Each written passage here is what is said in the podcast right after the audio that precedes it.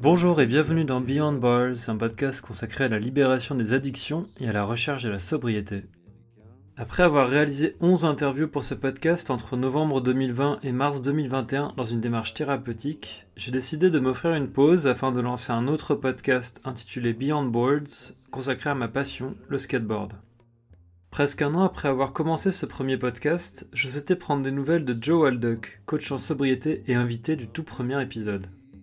Je lui ai donc proposé de faire une deuxième interview pour faire le point sur nos situations respectives un an après notre premier échange et aborder des thématiques que nous n'avions pas pris le temps de développer la première fois, notamment celle du coming out.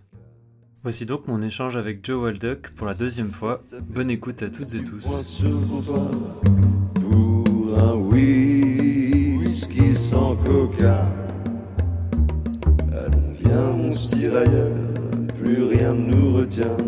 Pas même ce shot gras, un petit de vodka. Merci beaucoup en tout cas de prendre euh, le temps de discuter à nouveau avec moi. Je suis très content. Bah, ça me fait euh, super plaisir. Ouais, c'est chouette. Là, ça fait bah, pratiquement un an euh, depuis notre échange, qui était donc, je crois, euh, je sais plus si c'était en octobre ou en novembre. Je crois que c'était en novembre, parce que il me semble que c'était lors du deuxième confinement. Et j'étais euh, j'étais déjà ici dans cette maison, mais euh, Oui, oui, oui. mais j'étais confiné, quoi, et ce qui est plus le cas maintenant. Et voilà, et c'était euh, c'était le tout début pour moi du podcast. Donc en plus, c'est chouette. Je, suis- je suis heureux de de faire un, un retour aux sources d'une certaine façon. Ouais, ouais, ouais. Bah, moi aussi, ça m'a, enfin, ça m'a, ça m'a beaucoup, beaucoup touché quand, quand tu me l'as proposé. Donc, merci. Ouais, avec plaisir, c'est cool. Ouais. Et ouais, du coup, l'objectif, c'est de, ouais, un peu de catch-up, quoi, et, Ouais. et euh, discuter avec toi, euh, faire un peu le point un an plus tard, pratiquement, euh, Mhm. savoir comment tu vas, et, et couvrir un peu aussi d'autres thématiques qu'on n'avait pas vraiment évoquées Ouais. lors, lors de notre première discussion. Mhm. Et voilà, mais du coup, est-ce que tu peux peut-être pour les personnes qui nous écoutent, qui, qui ont peut-être pas encore écouté notre première interview, est-ce que tu peux me rappeler en quelques mots qui tu es, d'où tu viens et, et ce que tu fais Bah, Je sais que c'est- long, hein, mais, mais si tu peux le, le faire en, en quelques minutes, ce serait top. Aussi rapidement que possible. Ouais, ouais. Euh, bah voilà, enfin, je suis, je suis Joe, Joe Anne Waldock, euh, officiellement depuis, euh, depuis la dernière fois que, qu'on s'est parlé. Ouais, encore le cas. euh, Félicitations. Ouais. Merci, merci. C'est une bataille. euh, J'ai l'impression que c'est une bataille sans, sans fin, mais, euh, Ouais, mais voilà. j'imagine. Il y a des étapes qui se font. Voilà, comme euh, on pourra peut-être l'entendre euh, dans ma voix, je suis, euh, je suis britannique et je suis, euh, je suis transgenre aussi, donc euh, accord euh, au féminin. Mhm. Pronom euh, she, they en anglais ou, ou elle. euh, je me fais pas chier, pas trop trop chier en tout cas avec le neutre euh, en français. Voilà, je suis, euh, je suis en France depuis 2007, donc euh, ça fait 14, euh, un peu plus de 14 ans maintenant. Euh, 8 ans à Paris, 6 ans à Lyon. Et bientôt, j'espère, euh, je vais aller à la, à la mer.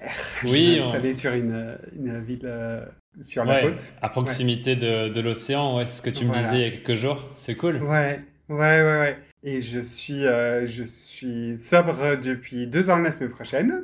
Je me demandais, c'est c'est quand ta date euh, C'est d'anniversaire de le sobriété 20, le 20, le 21. Euh, je sais plus si c'était mon, mon dernier verre euh, le 20 ou si c'était le premier jour de la sobriété, mais euh, D'accord. enfin, une des, des chances d'en être arrivé à deux ans, c'est qu'on s'en fout en fait de la date, de si Oui, c'est le oui. 20 ou le 21. Euh, Oui, c'est Ça ça. a moins d'importance en tout cas. Bien sûr, c'est clair. Heureusement, ouais. Ouais, ouais. Mais deux ans, quand même, c'est un bel, euh, un Mmh. bel accomplissement, quoi. On en parlait un petit peu aussi l'autre jour, là, en, en amont de, de notre Ouais. conversation de maintenant. Mais, enfin, en tout cas, pour moi, je sais pas comment toi tu l'as ressenti, mais euh, autant un an de sobriété, ça m'a pas fait grand chose, entre guillemets. Enfin, j'étais Mhm. content, hein. j'étais content symboliquement de cette étape. Oui. Mais là, deux ans, c'est, ça, me- ça me paraît, voilà, vraiment plus significatif, quoi, plus, Ouais. plus fort. Ouais. Donc, je sais pas si toi, si toi tu le ressens comme ça également ou? Alors, je le ressens comme ça. Je suis aussi, je suis ravi en fait de, de pouvoir euh, faire, euh, enfin, d'avoir fait du coup pour la deuxième fois les grandes étapes, genre mon anniversaire ou, ou Noël ou, ou Pâques, enfin, les grandes fêtes, les anniversaires euh, qui reviennent et on en parlera tout à l'heure euh, probablement, mais il y a souvent, euh, genre la première fois que qu'on fait quelque chose sans alcool, alors qu'on l'a toujours fait avec l'alcool, c'est normal que ce soit un peu bizarre, que, Ouais. que ce soit pas comme, comme avant, pas comme d'habitude, qu'on le vive pas forcément très très bien. genre pour comparer mon, mon, premier Noël sans alcool et mon, mon deuxième, du coup le, le premier Noël, j'étais sobre depuis une dizaine de semaines peut-être, deux mois et demi, un truc comme ça. C'était encore assez frais quoi. Ouais, ça, ça m'avait un peu déstabilisé. Donc le, le fait de pouvoir euh, tout faire une deuxième fois et, et voir si, euh, bah non, en fait, c'est juste, c'est que cette fête sans alcool, elle est nulle. ou si c'était, ou si c'est juste, euh, bah en fait non, j'ai pas, j'ai pas trop aimé la première fois, mais, mais la deuxième, euh, ça m'a plus plu ou je l'ai fait autrement. Enfin, mm Ouais, le fait de, de pouvoir euh, expérimenter un peu, un peu plus, voir ouais. ce que ça donne. Ouais. Et puis, euh, du coup, j'ai encore plus hâte de, de, tout faire une troisième fois. Ouais, ouais, ouais. non, carrément, ouais, c'est ouais, intéressant ce que tu dis, ça, parce que j'ai vraiment euh, le même sentiment. Euh, je me rappelle des premières soirées que j'ai fait sans alcool. Enfin, soirées dans le sens avec des gens, avec oui. des amis qui buvaient notamment. Et je me souviens que c'était très anxiogène au début. Mm -hmm. Enfin, ça, ça, allait, je pouvais être là et, et ne pas boire, mais c'était pas, pas très agréable, quoi. Je, je trouvais oui. ça difficile et laborieux. Et j'avais du mal à être vraiment dans un vrai lâcher-prise, une vraie spontanéité. Mm. Et là, euh, là aujourd'hui, je sens que c'est ça. J'ai quand même fait du chemin par rapport à ça et je peux davantage euh, ouais, être, être, vraiment plus apaisé euh, dans ce genre de contexte, quoi. Ça, c'est cool. Mm. Du coup, avec les, avec les mêmes personnes qu'avant, qu genre avec les vieilles amies. Ouais. Il n'y a pas grand monde que j'ai vraiment euh, mis à l'écart volontairement euh, de ma vie d'alcoolique, entre guillemets. Mm -hmm. Et il y avait peut-être peut, peut juste un ami qui, qui est un alcoolique assez balèze, on va dire, okay. dont j'avais un petit peu peur, euh, que, que j'avais un petit peu peur de revoir en étant sobre. Et puis en fait, il s'est avéré que c'était peut-être une des personnes qui m'a le plus soutenu, le plus accompagné, le plus euh, écouté, entendu, mais peut-être parce que lui-même euh, m'a comprenait, quoi, si tu veux, lui-même euh, était bien conscient de son alcoolisme. Mm -hmm. Et bon, il n'était pas forcément dans une démarche de sobriété comme moi, mais, mais en tout cas, si tu veux, au lieu de, de me rejeter de, et de dire euh, Ah, tu, tu, nous emmerdes avec ta, ta sobriété, machin, ouais. il était au contraire extrêmement soutenant et, et encourageant, et, et j'ai été agréablement surpris, quoi. Ouais. Donc voilà, au final, c est, c est, au final je crois que c'est plus. Euh, Peut-être euh, quand je vois des gens que je connais vraiment pas ou peu, Mm -hmm. euh, et que je me retrouve, je sais pas, dans un bar avec des gens et, et qu'il y a plein de gens qui boivent. Mm -hmm.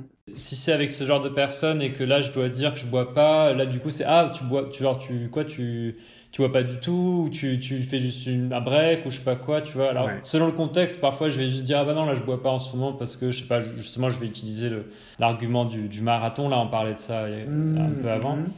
où tu peux toujours dire je sais pas je suis, je suis sous antibiotiques ou que sais-je.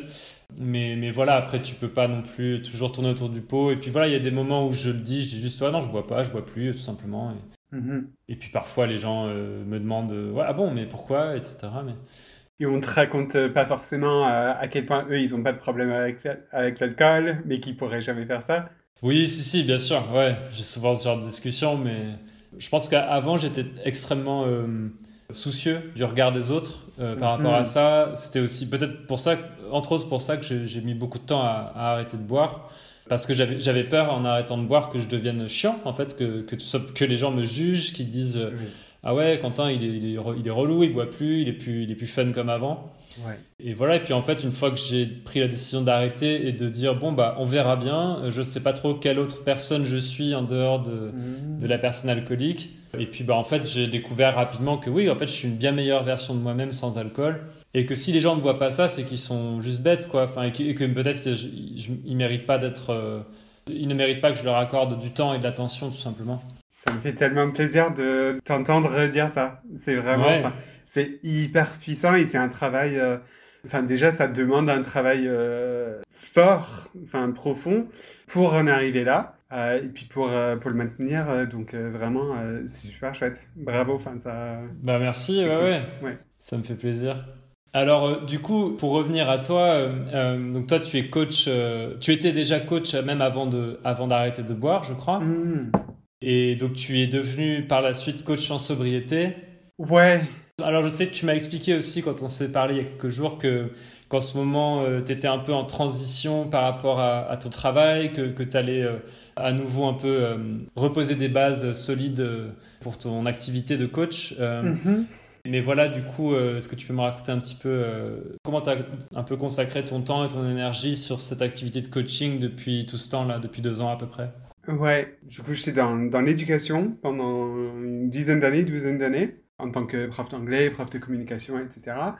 Et puis, euh, comme, euh, comme beaucoup, je, j'en suis arrivé au burn-out. euh, plus, plus je bossais pour, pour avoir assez de sous pour compenser les sous que je dépensais en, en compensation de, de burn-out, de, de trop travailler, etc. Enfin, comme beaucoup, beaucoup de gens.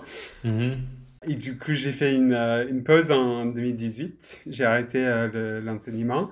J'ai fait une reconversion en tant que coach, euh, coach professionnel et coach de vie. D'accord. Donc euh, RNCP, tout certifié, etc., etc. Et j'ai été certifié du coup en octobre euh, 2019, ouais, il y a un an. Et c'est à ce moment-là que je me suis dit, allez, je vais faire une pause dans l'alcool pendant, euh, pendant un mois pour me consacrer euh, justement à, à cette création de- d'entreprise, etc. Enfin, moi, j'ai pas du tout l'esprit euh, euh, vendeuse, euh, Commercial. Genre, ouais, commercial, euh, je, je faisais des, des cours euh, de marketing, hein, je, j'en donnais, mais, euh, mais pour l'appliquer à moi-même, etc., enfin, c'était beaucoup plus difficile.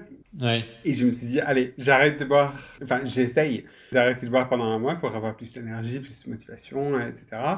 Et en fait, enfin, je me suis consacré à la sobriété entièrement pendant un mois. Ouais, c'est c'est un travail à temps plein. C'est clair, Enfin, ça peut l'être en tout cas, et, et, Ouais. enfin, là c'est un retour que, que j'ai assez souvent, des gens qui me disent, bon ben j'ai pas le temps, j'ai pas le temps, euh, j'ai pas assez de temps à me consacrer à ma, à ma sobriété, je leur dis, bah, ok, mais du coup tu, tu consacres combien de temps à la, à la, à la picole?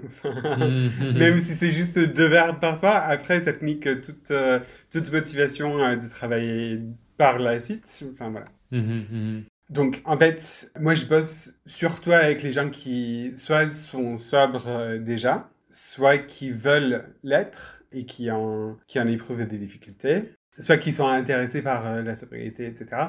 Mais euh, ce, que, ce que moi je fais euh, d'habitude, c'est que je bosse sur les trucs qui, nous, qui nous menaient à voir, en fait. Enfin, les vérités qu'on qu'on voulait, qu'on voulait pas voir, Ouais, qu'on se voiler la face, etc. Enfin, il y a toujours des raisons pour lesquelles on peut avoir une consommation euh, exagérée ou dont on, on perd un peu le, le contrôle. Mhm.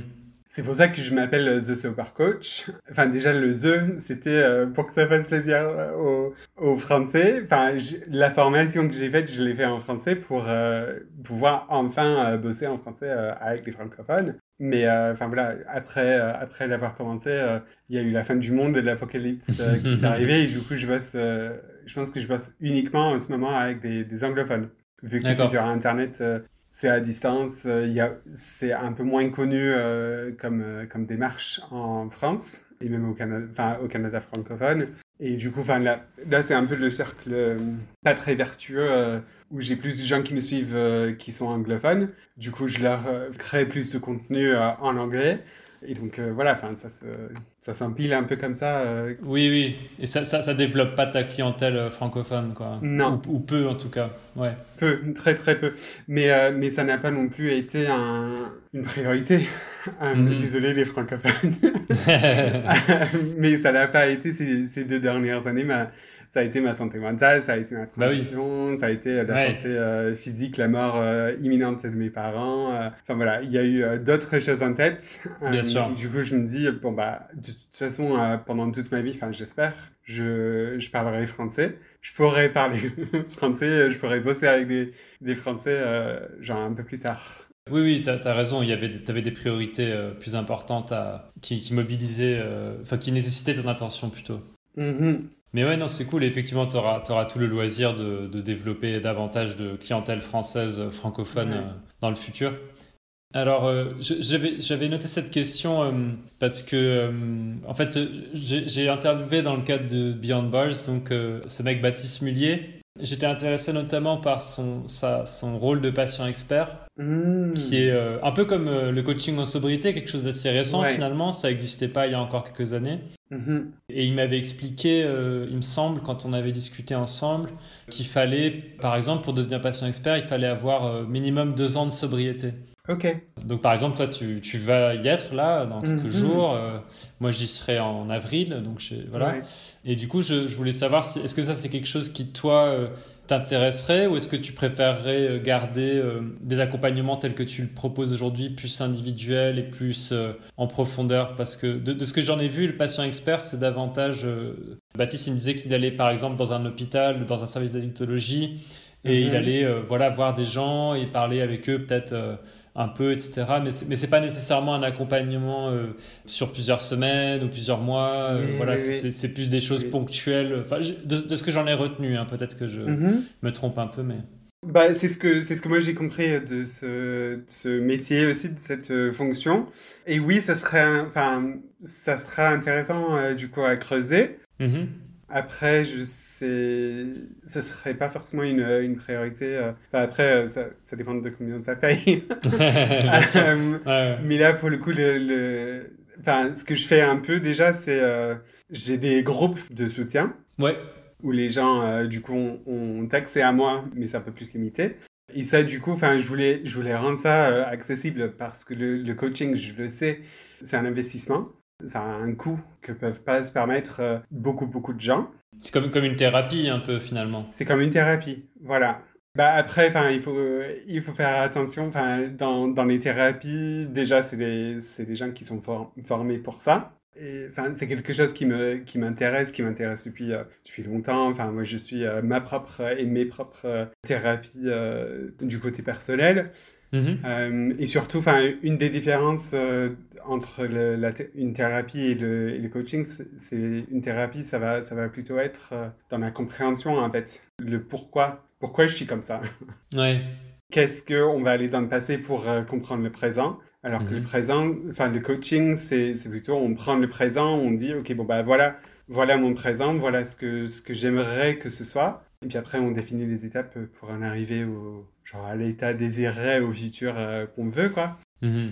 Et donc, moi, j'ai, j'ai mes petites idées en termes de, de, thérapie, etc. Mais après, moi, je suis obligé, enfin, éthiquement, j'ai obligé de faire euh, hyper gaffe à ce qu'on tombe pas forcément dans, dans une thérapie, euh, dans un, une approche thérapeutique. Oui. Donc après, il y a de plus en plus de formations euh, pour l'instant euh, anglophones. Enfin, j'ai vu que, que les anglophones qui en parlent de recovery coaching. Ouais. Et du coup, enfin, ça, ça c'est une formation que, que, que j'aimerais faire. Bientôt, euh, j'ai des amis qui, qui en proposent même en tant que, que, coach expert eux-mêmes. Mais éventuellement, enfin, le, la patiente experte a creusé. D'accord comme Baptiste, euh, il fera son podcast, euh, il m'invitera, il m'expliquera tout ça. ouais. carrément.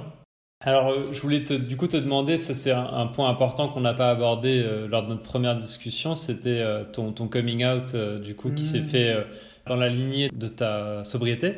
Ouais. On n'en avait pas du tout parlé lors de notre première discussion, parce que bah, voilà, c'est vrai que moi c'était mon tout premier épisode je voulais pas forcément m'aventurer sur ce terrain-là parce que c'est des problématiques que je connais mal et que c'était pas tellement le sujet de notre échange, si tu veux.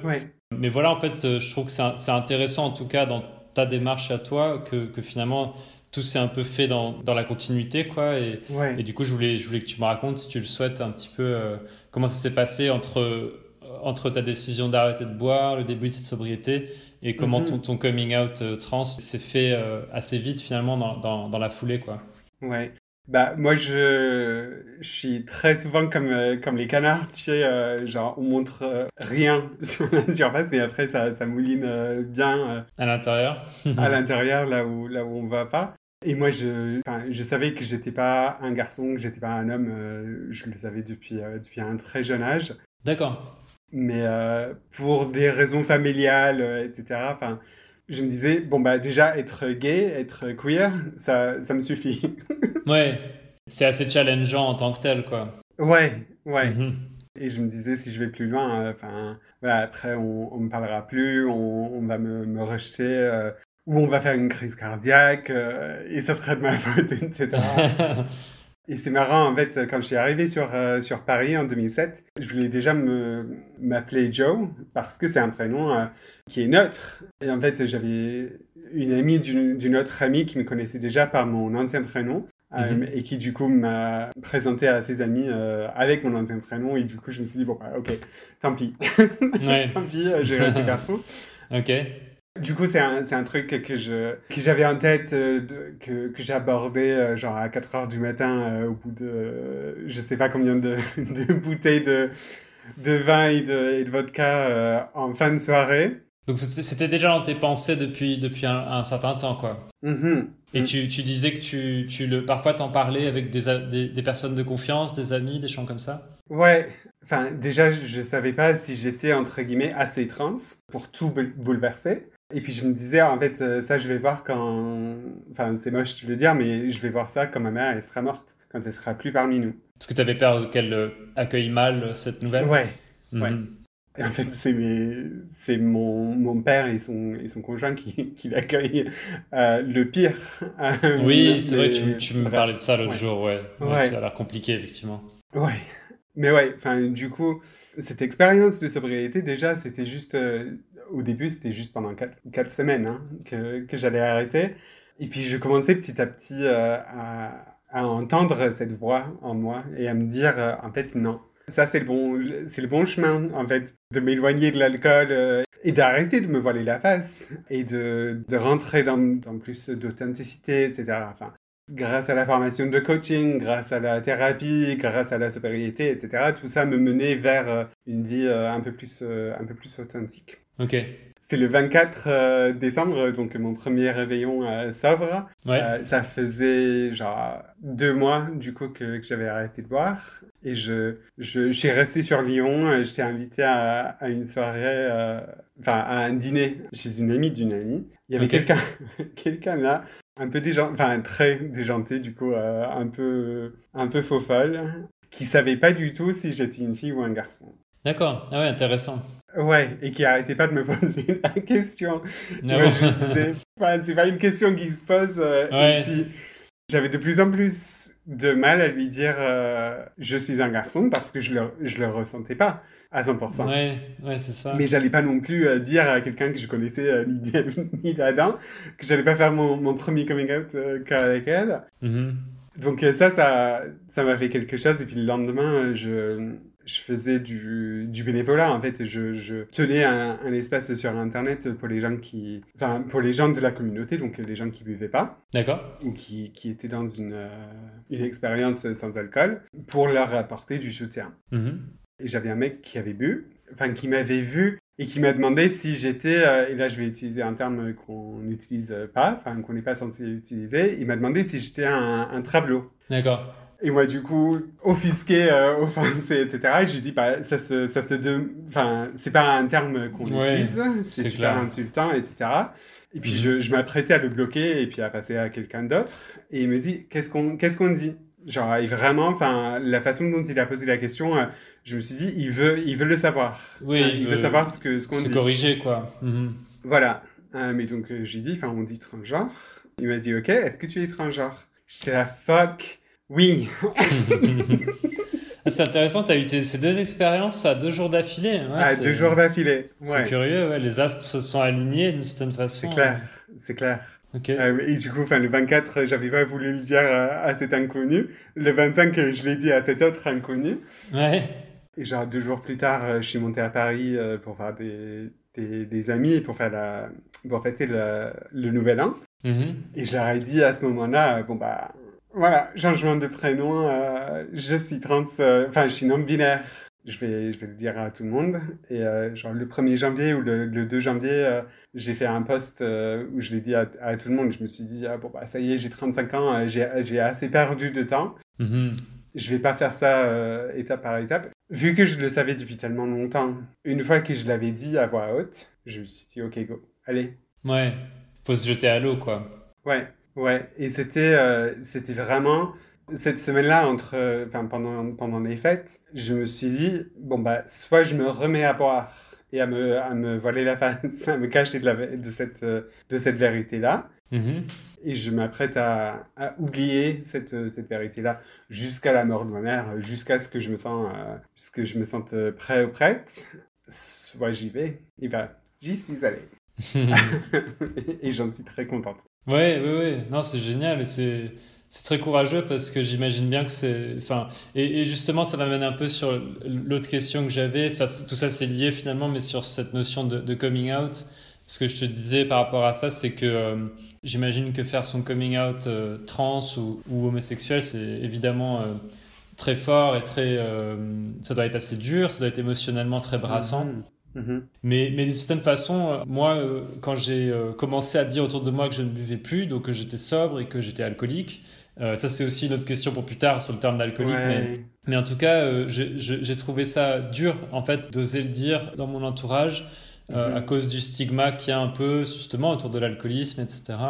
Et donc de cette façon, c'était comme une forme de coming out. Alors beaucoup plus mhm. soft, certes, hein, et puis à, part quelques personnes, dans l'ensemble, la plupart des gens ont accueilli avec bienveillance ma, ma, décision de, de, de devenir sobre. Mais voilà, du coup, euh, je voulais savoir un petit peu comment ça s'est passé un peu pour toi, euh, ces, deux mouvements, comment tu les as ressentis, comment tu les comparerais, quoi, un petit peu. Euh. Déjà, je suis, je suis bien d'accord avec toi que c'est un, une forme de, coming out, de, s'annoncer sobre ou de s'annoncer faire une expérience sans alcool, une aventure sans alcool, ou de s'appeler alcoolique, etc. Après, il y a, à ma connaissance, il n'y a pas de structure, euh, il n'y a pas de, manifestation dans les, dans les rues euh, contre les personnes qui ne boivent pas d'alcool. Oui. il n'y a, pas de punition euh, d'État, il n'y a pas de privation de droits, il n'y a pas de peine de mort, etc. Mais, enfin, j'ai pas envie de, faire du gatekeeping du, du, terme coming out. Pour moi, enfin, le coming out et la, la fierté, la marche des fiertés, etc la fierté, c'est une, euh, c'est une arme puissante contre la honte, en fait. Mhm, mhm. Et très, très souvent, même euh, genre les gens qui, dont moi je faisais partie, hein, qui se bourrent la gueule en, soirée, qui se montrent tout, euh, tout fiers que tout va bien, souvent il y a une honte qui, qui est cachée quelque part quand même. Mhm. même si c'est le, lendemain matin ou si c'est si c'est le, le, lendemain après-midi ou soir. Quand on boit seul chez soi pour euh, se remettre de la, de la cuite de la, de la veille, il y a une honte quelque part. Et du coup, il y, a une, euh, il y a une puissance dans le fait de dire non, non, je fais plus ça, en fait. Oui, je suis sobre. D'affirmer sa sobriété, etc. C'est hyper, hyper puissant. Moi, je sais, j'ai une cliente qui a encore du mal. Elle est sobre depuis deux ans, deux ans et demi. Elle a encore du mal quand les gens l'apprennent elle voit ça comme, euh, comme une source de, de honte, toujours. Ouais. Que, qu'elle, enfin, qu'elle se, s'empoisonne plus. Enfin, et c'est... Contradictoire, mais ouais. Ouais, mais ça se, mais ça se comprend aussi, hein. c'est, normal. Mm-hmm. Et du coup, euh, ouais, pour moi, je pense que le, le coming out euh, trans, c'est lié quand même au coming out sobre et à la sobriété parce que justement, on ne peut pas me dire euh, peut-être que c'est une phase euh, ou peut-être que c'est une idée euh, transitoire. C'est une idée qui était là depuis, depuis déjà très très longtemps. Mais c'est aussi, aussi, enfin, moi, plus je bois plus, si on peut dire ça comme ça. Ouais. plus je suis sobre, plus j'ai de, de, clarté et de sûreté de moi-même, de mes pensées, de mes actions, de mes valeurs, plus j'ai confiance en, moi-même. Mm-hmm. Et du coup, c'est cette, c'est cette voix qui dit, bah voilà, c'est moi la vérité. Et la vérité sobre, euh, elle, se, elle se manifeste, hein. Euh, j'ai l'impression. Ouais. Et comment, comment est-ce que ça a été perçu du coup euh, par, par tes proches? Donc tu, tu mentionnais ton, ton père et son compagnon avec qui c'est manifestement difficile, mais, mais, mais mm-hmm. dans, dans, le reste de ton entourage, comment, comment ça a été perçu sur, les, les deux, sur tes deux coming out finalement? Globalement, ça a été. C'est clair que j'ai perdu Enfin, comme les deux euh, se sont faits euh, à peu près dans le même temps, euh, les, les, deux transitions vers la sobriété, mhm. etc. Du coup, je ne peux pas savoir ce que c'est qui, qui, a pu mettre la distance dans, certaines amitiés. Moi, je sais que j'ai été beaucoup plus sensible. J'étais sur, euh, sur la défensive euh, un peu par rapport, du coup, aux, deux transitions. si on m'attaquait sur euh, ma sobriété ou sur mon identité, enfin, les deux, ça me, ça risquait de me faire très très mal. Du coup, je préférais ne pas voir cette personne, ne pas, enfin, moins lui parler, mettre plus de, un peu plus de barrières, etc. Mais globalement, ça a été, ça a été bien reçu, ouais. D'accord. Non, tant mieux, ouais, parce que c'est, j'imagine que c'est pas, c'est pas simple, quoi, de, sur la sobriété, j'ai bien vu que c'était pas évident, évident, quoi, c'est, ça demande du courage, quoi, de, mm-hmm.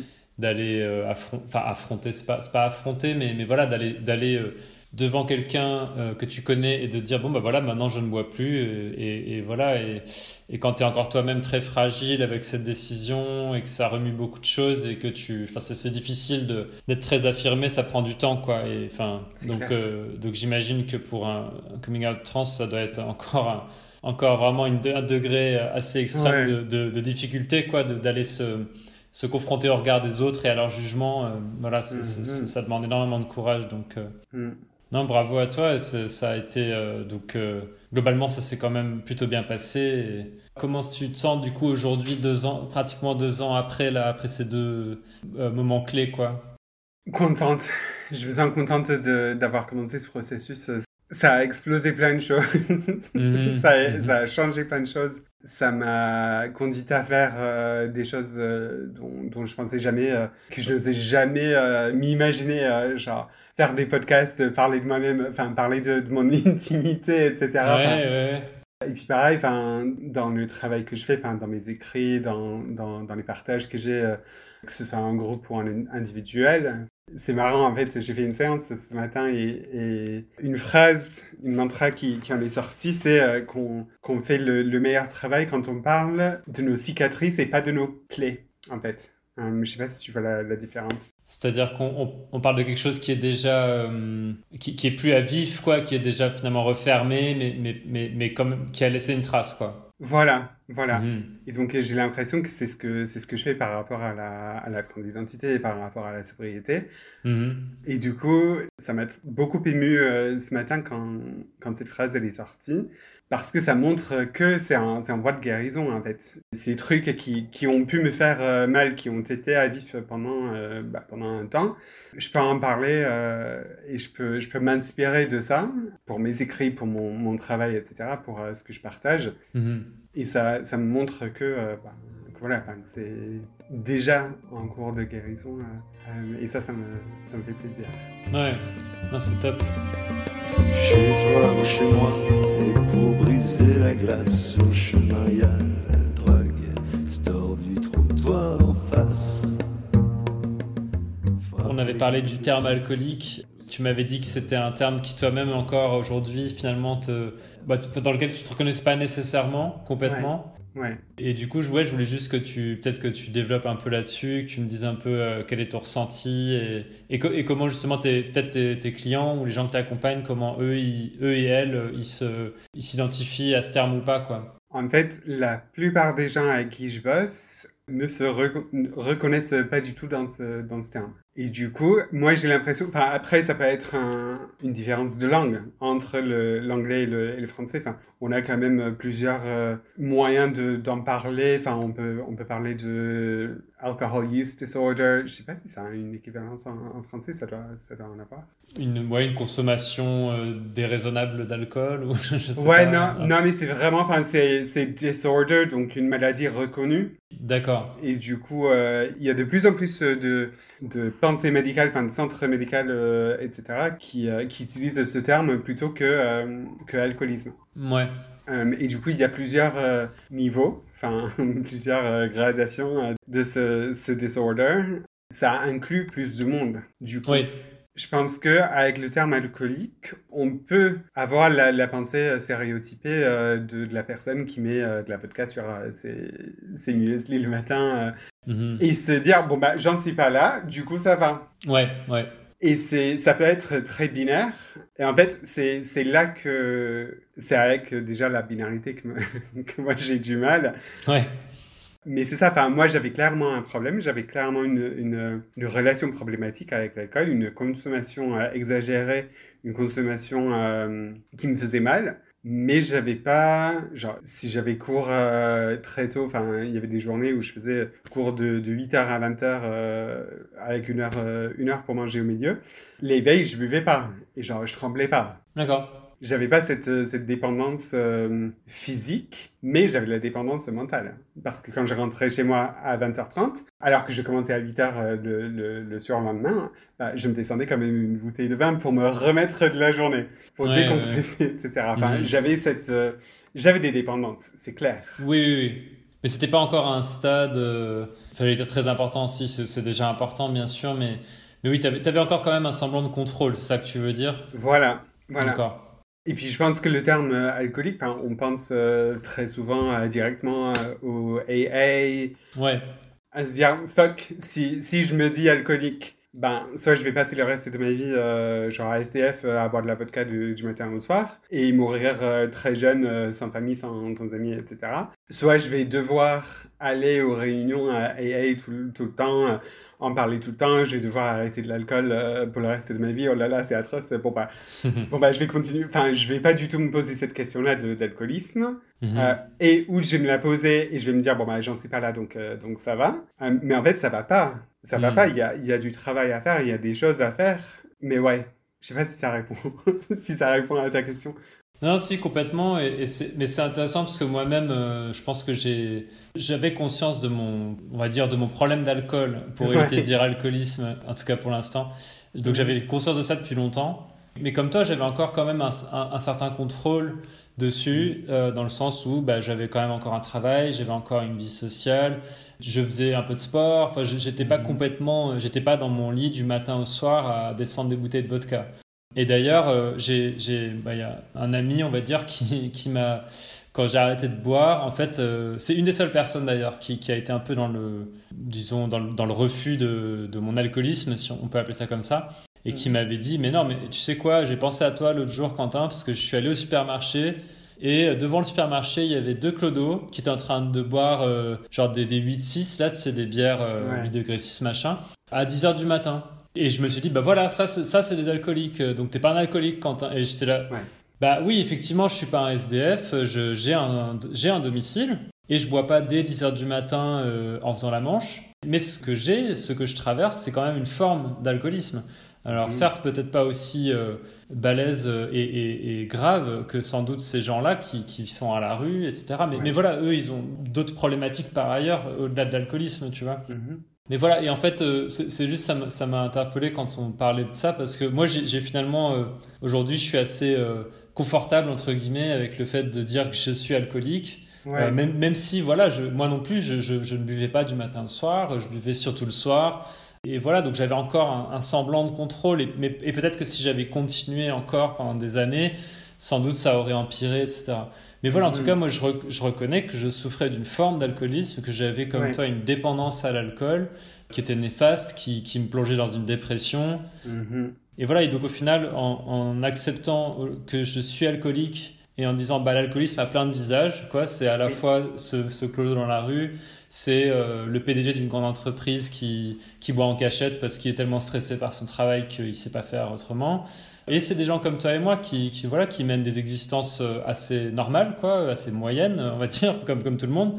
Ouais. Et puis qui, euh, qui, voilà, qui ont une consommation qui est excessive, problématique et ouais, néfaste. Quoi. Ouais. Mais voilà, en tout cas, moi, j'ai effectivement mis longtemps à accepter que j'étais alcoolique d'une certaine façon.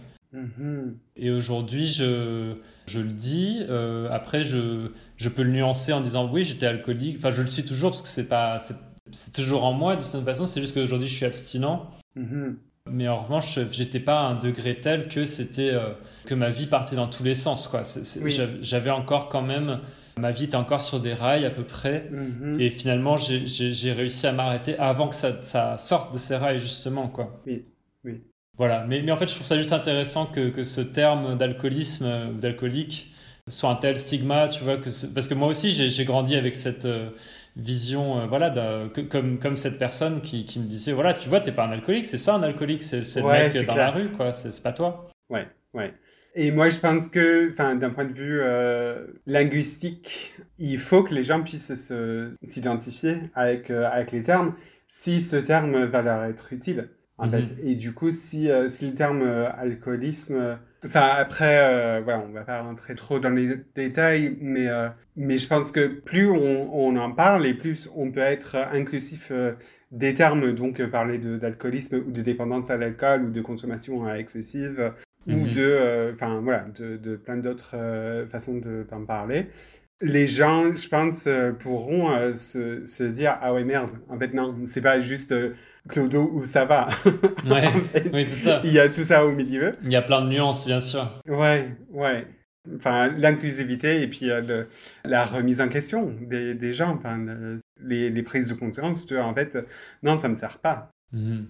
J'ai l'impression que ça me fait du bien, mais en fait, c'est parce que ça me, enfin, ça m'a fait tellement mal pendant tellement longtemps, mais, mais ça reste aussi le, la façon euh, qui marche pour me.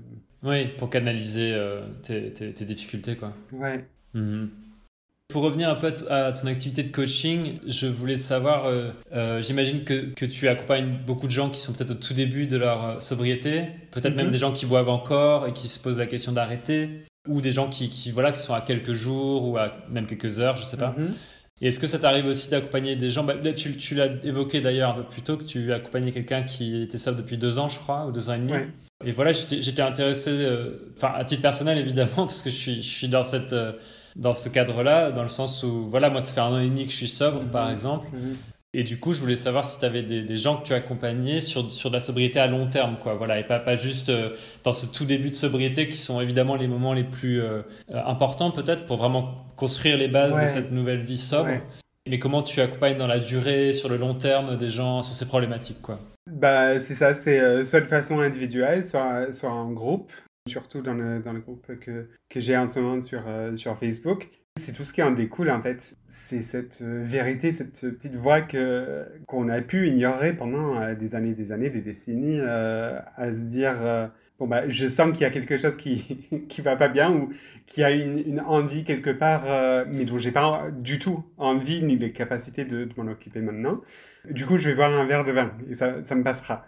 Mhm. Bah du coup, quand on enlève le vin, ah, qu'est-ce qu'on qu'est-ce qu'on fait Et du coup, c'est enfin c'est là enfin je sais pas si c'est du sober coaching ou de, de life coaching ou de business coaching enfin, il peut y avoir des choses qui, qui en sortent. Enfin je j'ai pu accompagner des gens qui, qui changent de boulot complètement qui changent de métier qui changent de de, de, formation enfin qui font des, des reconversions euh, totales. Ouais pas mal, c'est des gens qui soit quittent leur couple, soit changent des choses profondes au sein de leur couple. Parce que voilà, enfin pareil, quand, quand on a pris l'habitude de, de, se, de se descendre une ou deux ou trois bouteilles de vin euh, tous les soirs, bah on parle pas forcément de tous les problèmes euh, qu'on a. Enfin, on les oublie. On, on boit souvent pour, euh, pour oublier ça, pour ignorer ça. Mettre un pansement dessus. C'est clair. Mhm. Et donc c'est souvent euh, ce genre de choses aussi bah, qui sont du coup liées à la sobriété et ou à la consommation euh, d'alcool. Et là pour le coup c'est surtout euh, c'est mon côté bon bah je comprends niveau changement de vie, niveau transition, niveau séparation, divorce, etc. Enfin j'ai pu en faire des, expériences aussi. Et aussi je enfin je comprends niveau niveau sobriété. Enfin c'est comme moi une de, une de mes thérapeutes c'était une personne transgenre parce qu'il y avait cette, euh, euh, cette compréhension en fait. J'avais il y avait plein de choses dont, dont j'avais pas envie dont j'avais pas besoin de, m'expliquer parce qu'elle comprenait elle avait vécu les mêmes choses. C'est ça. Et du coup c'est ça un peu mon avantage euh, au niveau life coaching mais avec quelqu'un de sobre qui va toujours dire ok bon bah là il y a la bouteille de vin qui se qui scintille, qui dit bois-moi et tu oublieras tout. Ok, qu'est-ce qu'on a fait? Qu'est-ce qu'il y a derrière? Mhm. Je pense qu'on a, on a déjà couvert pas mal de choses. Mhm. Est-ce qu'il y a des choses, euh, peut-être que par rapport à tout ce qu'on a évoqué, que tu voulais rajouter ou...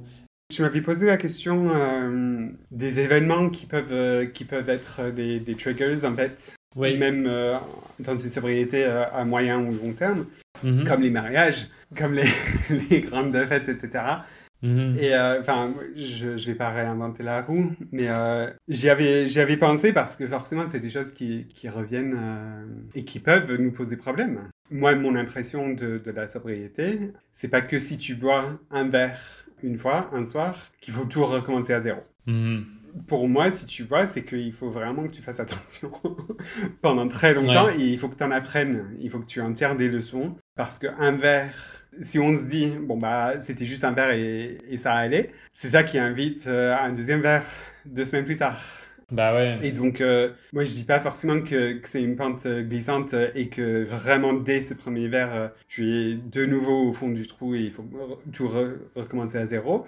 Mais je dis que voilà, qu'il faut en tirer des, des, des leçons et qu'il faut anticiper en fait. Et du coup, anticiper euh, cette euh, fête de mariage. Euh, moi, je suis pas allé à un mariage depuis, euh, depuis ma sobriété non plus. Merci Covid. ouais, de toute façon, merci. Ouais, vrai. Mais après, ce genre d'événements ou des, des anniversaires, euh, des grosses euh, fêtes, il y a des moyens de s'y préparer, il y a des moyens de, euh, d'avoir un peu plus de euh, accountability et donc euh, d'avoir euh, quelqu'un qui veille un peu sur toi. Ça peut être quelqu'un qui y va aussi, mais que tu sais que c'est pas c'est pas la personne qui va te proposer juste un, un verre et tu Ouais, te dis ah, allez. Quentin euh, c'est bon là t'as fait un an et demi euh, c'est bon tu peux boire un verre mais c'est le c'est Mhm. quelqu'un qui va te dire euh, ah bah là je je t'ai vu enfin comment ça va? Ou ça peut être quelqu'un dans ta poche dans ton téléphone cette personne elle n'a pas forcément besoin d'être là avec toi mais juste où tu Mhm. dis bon bah tout- toutes les heures je vais faire un check-in avec toi je vais te t'assurer et m'assurer que, euh, que voilà que, que je vais pas, pas boire Mhm. donc être, euh, enfin avoir un accompagnement, euh, avoir quelqu'un euh, qui sache ce que, ce Ouais, que tu fais. sur qui tu peux te reposer Ouais. en cas de difficulté, ouais, quoi. ouais. Puis après, enfin il y a se, se renseigner sur sur les boissons qui sont là. Moi c'est ce que c'est ce que j'avais fait. Ça faisait cinq semaines, je pense, de sobriété. J'avais un, un anniversaire des 40 ans de, de plusieurs amis qui fêtaient ça dans un dans un bar à punk euh, à Paris. euh, Enfin. Ok. Donc pas mal d'alcool, donc, j'imagine. euh, tout l'alcool du monde.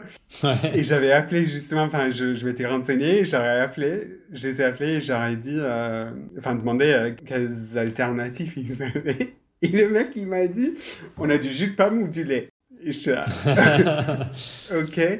Et au niveau, euh, genre, des bières sans alcool ou, ou autre chose, genre des, des boissons pour adultes, là, vous, Mhm. savez quoi? Il m'a dit, on n'en a pas. Donc j'ai fait ok. Et c'était à Paris, du coup, il, enfin, voilà, il fallait que je prenne le train, il fallait que j'aille à Paris, que, que je me fasse héberger et tout. Enfin, je m'étais euh, déjà bien, bien engagé pour, euh, pour cette fête. Ouais, Et j'avais ouais. peur que si je faisais une soirée sur euh, du lait, ben, que j'allais forcément craquer au bout de pas beaucoup de lait et que j'allais me bourrer la gueule. Ouais. Ouais. Et du coup, en fait, je suis allé au, au Monop d'à côté, j'ai acheté des Heineken euh, Zero et je les ai pris avec moi dans mon sac. Et ils t'ont laissé, ils t'ont laissé les Ah non, non, non. Enfin, je, je les avais bien cachés, euh, enroulés dans des, Ah d'accord, dans des Ok. écharpes et tout. Enfin, déjà, c'était un bar à punk, euh, donc... euh, Oui, donc il n'y avait pas un serveur derrière toi Ouais. en permanence Non. en train de te surveiller. Ok, ouais, c'était un peu à l'arrache. et- C'était très à l'arrache et, et super crade. et super chouette. Enfin, la, la soirée, elle était chouette. Ouais, ça s'est bien passé malgré tout. Ouais, Ouais. bah, du coup, le fait que j'ai des bouteilles euh, à la main, personne me faisait chier, en fait. Euh, alors que si ça avait été du lait, euh, enfin, forcément, tout le monde m'aurait posé des questions. Encore plus dans un bar à punk. Ouais. Remarque, c'est assez punk de boire du hein, Je sais pas pourquoi pas. Bah, mais- peut-être. Ouais, bah après je me disais, euh, il y a, enfin il y a pas plus punk que de que de smuggle euh, du de la bière Ouais, sans alcool euh, dans un bar à punk euh, à Complètement. Paris. Enfin, j'étais assez fier de moi. Donc euh, ouais, enfin je dirais euh, se renseigner parce que du coup, enfin si moi je m'étais pas renseigné avant cette fête-là, j'y serais allé, je, je me serais dit euh, bon bah ils ont que du lait, euh, du coup euh, du coup je vais boire de la, de la vraie bière et ça ça aurait pu euh, se passer autrement. Mhm. Qu'est-ce que j'avais d'autre? Avoir une issue de secours. Dire euh, ouais je vais venir euh, mais il faut que je me lève tôt le lendemain du coup je vais partir tôt C'est ça, pour pouvoir t'échapper euh, si jamais tu te sens pas bien ou anxieux Voilà. ou anxieuse. ouais donc on peut enfin après on peut toujours rester plus tard que, que prévu si ça se passe super bien bah chouette reste jusqu'à 3 heures du mat mais prévois de rentrer tôt Ouais, ouais, ouais. ouais. et aussi de faire un truc le, de réellement faire euh, quelque chose le, le lendemain matin de profiter du matin de profiter de, de- des moments de bonheur euh, où t'as pas la tête dans le cul euh, à te remettre euh, de, de la cuite comme, comme tous les autres C'est clair. et puis aussi ça ça m'a fait penser à je sais pas si tu écoutes le podcast de Annie Grace l'auteur de Death Naked Mind Non c'est bien. Elle a des, des centaines de, de petits épisodes de, de podcast. Mhm. Et enfin, forcément, je les écoute pas tous, mais il y avait un épisode où elle, elle parlait de. euh, tu sais, quand tu, quand tu vas à un dîner, euh, il y a le meilleur vin qui coûte des. Enfin, toi en plus, tu. Ouais, Tu ben, sais bien ce que ouais. Du coup, elle a. Enfin, je t'enverrai le lien à cet Ouais, ouais, avec épisode-là. plaisir, ouais. Mais après, elle a, elle a dit, euh, il y avait deux choses qui, qui m'étaient restées en tête. C'était déjà d'y aller avec le- l'esprit curieux. Donc, euh, pas, pas forcément de se dire, euh, oh là là, ça va tellement mal se passer, ou, ou ça va tellement bien se passer, mais juste euh, l'esprit curieux. euh, bon, bah, je suis curieuse de voir comment ça va se passer. Mhm, mhm. Et puis aussi de se dire, surtout les premières fois que qu'on fait quelque chose comme ça, les premiers mariages, les, les premiers anniversaires, etc. La toute première fois, au niveau cortisol, euh, notre niveau euh, taux de stress, etc., ça va être à 8 ou 9 euh, sur 10. Et c'est normal. Mhm. Si on y va l'esprit curieux, même si ça se passe, euh, enfin, même si c'est pas hyper, hyper agréable la première fois qu'on le fait, la deuxième fois qu'on le fait, rien que d'y aller l'esprit curieux, le, le taux de cortisol, euh, etc., ça descend à 2-3 sur 10. Automatiquement, sans, sans faire de travail euh, de- d'hypnothérapie ou de coaching euh, entre-temps, c'est juste le simple fait de l'avoir déjà fait et de s'en être sorti. Ça Mhm. fait que la deuxième fois, on y va avec beaucoup, beaucoup moins d'appréhension, beaucoup moins de, ouais, de peur Ouais, et de, le et de stress. Ouais. Mhm. C'est intéressant ce que tu dis. Ça, ça- j'ai vu des, des choses euh, là-dessus justement sur. euh, alors ça parlait pas nécessairement d'alcoolisme, mais plus de, de santé mentale de manière générale. Mhm. et, et quelqu'un qui disait, qui, qui donnait des conseils sur de la respiration. Bon, c'est sans doute des choses que tu connais, mais, mais moi, moi, moi, pour le coup, je, je pratique pas de, de la méditation ou du yoga ou de choses comme Ouais. ça. Enfin, ça m'intéresse hein, et, je, et je reconnais volontiers que c'est certainement très utile et Mhm. très, euh, que ça peut énormément aider. Mais c'est pas des choses que je pratique au quotidien. Ouais. En tout cas, pas encore. Euh, Peut-être que je le ferai dans le futur. Mais notamment, euh, il, il disait euh, que voilà, dans une situation de stress, euh, de juste prendre, il disait de respirer, en, en gros, de faire deux inspirations Mhm. dans le même moment, tu vois, d'inspirer une première fois et une deuxième fois, ouais. et après de- d'expirer par la bouche assez longtemps, tu vois, Mhm. et, et de faire ça, et qu'en fait, ça, rien que ça, ça permettait vachement de, de, de se calmer, en fait, et, et de se recentrer, de se refocaliser un peu, etc. Et c'est quelque chose que j'ai expérimenté deux, deux, trois fois ces derniers mois, dans des situations un peu stressantes, Mhm. et j'ai été étonné à quel point c'est efficace, en fait. Vraiment, ça ça m'a.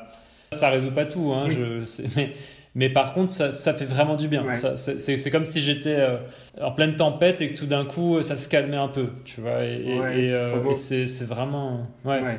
Par rapport à la, à la respiration, du coup, c'est encore plus bénéfique si on, si on le pratique euh, en dehors des, des, des moments de stress. Si on s'entraîne à le faire, euh, enfin après ça, ça devient euh, beaucoup plus naturel, on peut rentrer dedans euh, beaucoup plus facilement et ça peut nous faire encore plus de bien au moment où on a vraiment besoin, si on a déjà pratiqué au, moment où, euh, où ça allait en fait. Mhm, mhm, carrément. Du coup, je voulais savoir qu'est-ce que je peux te souhaiter pour les, les- les mois et les années qui viennent, dans ta vie personnelle, dans ta vie professionnelle. Enfin, je, je sais qu'il y a des choses que je sais que je veux te souhaiter, notamment euh, que tu puisses aller au bout de tout ton processus avec le coming out. Notamment, tu, tu l'évoquais tout à l'heure que c'était aussi toute une démarche administrative Mhm. pour euh, le changement de genre, etc. Et donc, euh, j'imagine que tu es toujours un peu au milieu de tout ça et, et que c'est un long processus. Tu me parlais aussi euh, avant de, de, de problématiques avec ton père, etc. Du coup, voilà, je voulais savoir un petit peu qu'est-ce qu'est-ce que qu'est-ce que je peux te souhaiter, euh, que ce soit pour ta sobriété, ton coming out, juste Mhm. ta vie en général, pour, pour les, les mois et les années à venir? C'est super gentil. Euh, de la paix.